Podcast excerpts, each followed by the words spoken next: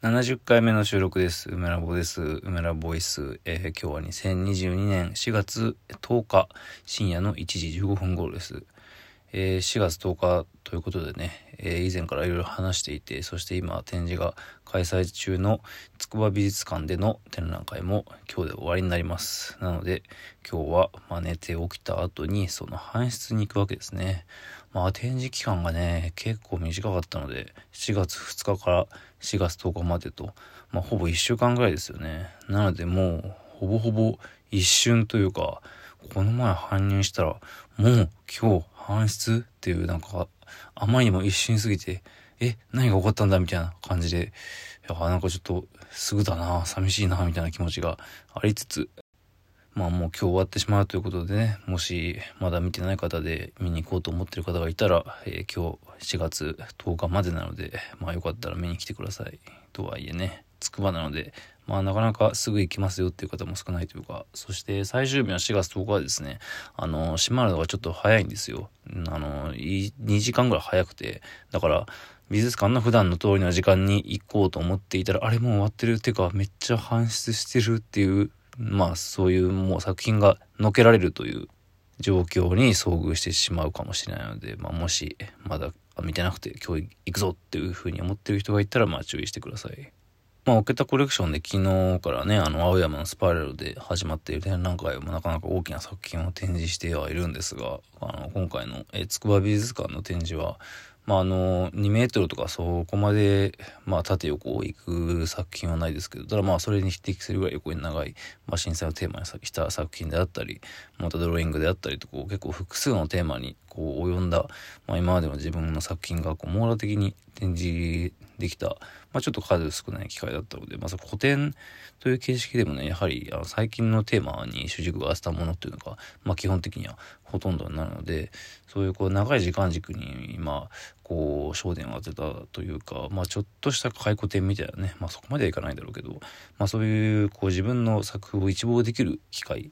という意味ではなんかなんでしょうね。まあちょっと久しぶりだったというかまあだこの感覚というのはあの自分自身はいつもパソコンの中でその自分の過去作品をまとめた、まあ、画像であるだとかデータとかで常にこう見ていてそして自分の頭の中にはその、まあ、12年2年だかそんぐらいの、まあ、自分の作品の記録というか、ログですかというのは常にあってですね。で、まあ、その上で現在の自分の作品や考えがあるという感じなので、あの、普段考えている自分の、まあ、脳内というか、そのパソコンの中というか、なんかそういうのが、まあ、そのまま、まあ、ランドスケープというか、インスタレーションのようにできた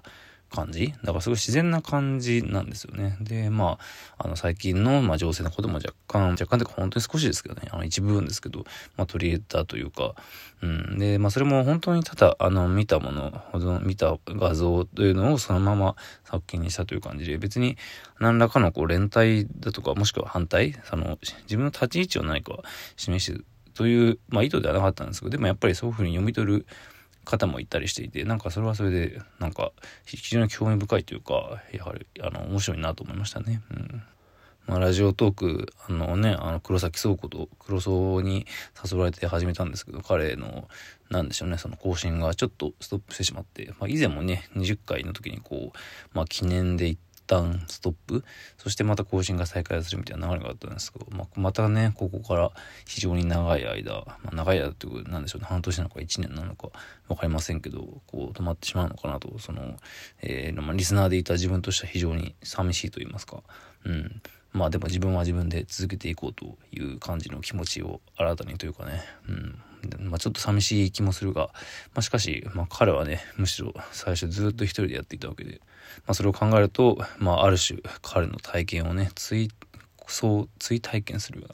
な、なんかそういう気持ちなのでしょうか。まあ一応僕他にフォローしてるラジオトークでね、あの吉川先生であったり、あとまた別の、この前ね、その小説家の大前青さんに会った時に、こういう人いるんですよっていうので、おすすめしてもらったラジオトークの人とかね、こう聞いたりしてみて、まあ本当に数人なんですけど、まああと名崎武さん、名崎武さんも芸人の方で俳優さんでもいらっしゃいますけど、まあ僕ちょっと、ちょっとね、顔が似てる？まあ似てるなんて言ったらちょっと、あの、厚かましいというか、あの、それ多いんですけど、まあ、あの、若干顔の傾向が似てる気がするというふうに、まあ、勝手に思ってまして、なだぎたけさんもね、なだぎさんもラジオとかやってまして、まあ、よくラあのライブ配信もやってますね。収録も一応やってるんですけど、そういうのちょくちょく聞いたりしてるんですけど、まあ、なんか本当みんな好きにやってるんですよね。あの、まあ当たり前ね、というか自由なんですけど、本当に普通に日々起きたことを話していたりして、まあ、またこうに自分の恋愛観だったりだとかねなんか、まあ、そういうものもある中でなんかね自分はどういう風に話していこうかなと。なんか今更ながら70回目にして方向性をちょっとねあの考えてみたりもしているんですが。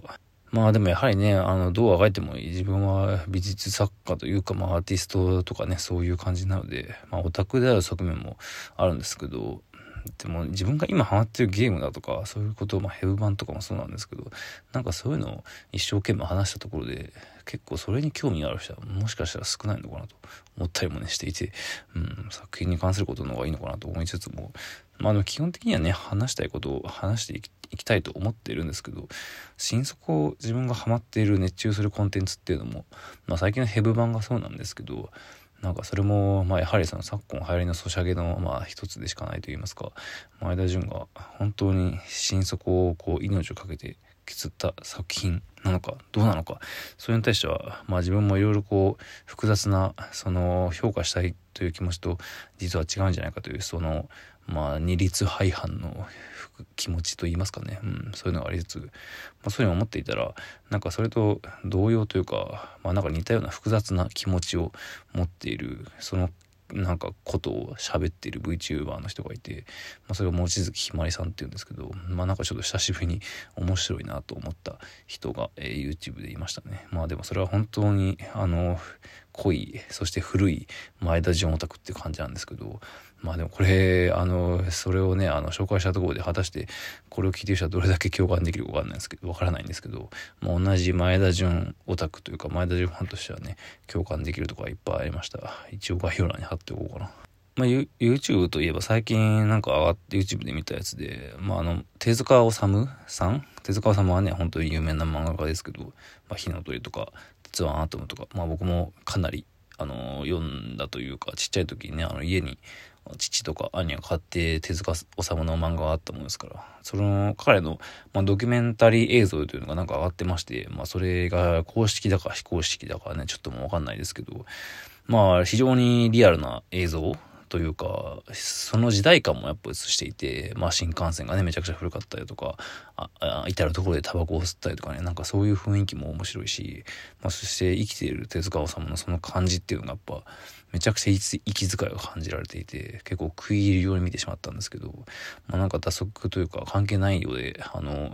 思った感想として重要なところとして僕の母方のお父さんつまり僕のおじいちゃんのうちの一人ももちろん今亡くなってしまったんですがそのねまあ高橋うちの母の旧姓は高橋なので、まあ、高橋さんその高橋先生と呼ばれていたんですよねそれは何でかっていうとお医者さんやっていたんですようちの母の父は。でそのまあおじいちゃんにすごい似てるんですよね。手塚治虫の雰囲気っていうか、なんか鼻の感じとか、まああとちょっと頭部がこう髪が剥げ上がってる感じとかもすごい似ていて、まあなんかとても懐かしい感じになるというか、まあなんかめちゃくちゃこんなに動いている手塚治虫の映像というのもちょっと、なんでしょうね。まあ見たことないことはなかったけど、こんなにしっかり見たことはなかったので、結構ね、そういう懐かしい気持ちと、ちょっとしたそのおじいちゃんに対する郷愁みたいなものを感じつつ、まあそしてもう手塚治虫のその、とんでもない修羅場続きの、まあ、日々あのもう漫画を描きあの締め切りに次ぐ締め切りその中でこう人と会いフランスに行きアニメを作りそして描きまくり。まあその凄まじい気迫というかね、まあ、あとなんかテレビ見ながら書いてんだとかいろいろこう絶対今だったらツイッター見ながらやってんだろうなとか思ったりもしながらね、うん、まあまあでもテレビっていうのは自分で何を見るか選択しないでただただ流れているそういうものだからこそまあ良かったのかもしれないですけどね、うん、岡本太郎も昔まあ昔っていうかあの、まあ、当時テレビというかねそのブロードキャストに非常に強い関心を持っていてその上でまあ自分のキャラっていうのを大事にしていたらしいんですけどねそれをなんかアピールというかあの世の中に出していくことで、まあ、手塚治虫が言ってたすごく印象に残っていたことの一番の印象に残ったのがまあその絵のことなんですよね。今一番何が悩みかっていうと絵が描けないことだと。すっごい下手って言っててでそのまあ、まあ、それは年齢のまあ、カレーによるものなんですけど、まあ、昔はもう丸がいくらでも書けたんだけど、ちょっと丸が書けなくなっていると。で、まあ、綺麗な丸が書けなくて、その、い、いなんか、一回のこう、タッチでね、こう、スッと綺麗な丸が書けないんだと。だから、こう、ちょいちょいとこう、短いストロークで、あの、ちまちま書き込むような絵になってしまっていて、それは、まあ、やはり目が霞んで、手がもう震えるように、あの、なんか、あの、動いてしまうと。で、本当にそれが目に見える震えで、なんかそれは本当に悲しいと。で、まあ、いくらでもアイディアはあるのに、やっぱり体力にね、その限界というかそういうのがあってみたいな。まあ、やはり、まあ結構その映像はね、手塚さんももうかなり昔、昔じゃないけど、かなり晩年、もうそれなりのお年、まあでもバリバリ現役って感じだったんですけど、その手癖の話ですね。その、全然書けないことを悩んでる。まあ、マティスとかも晩年、あの、まあ、視力ですかね、彼は。あの、視力が衰えて、それで長い棒を使って、あの、まあ、そ、その状態だからこそにしか書けないドローイングを書いてたとか言いますけど、手塚治虫もやはりあの、ね、年代によって絵柄っていうのが全然変わっていってるんですよね。で、まあ、それは賛否両論あるんですけど、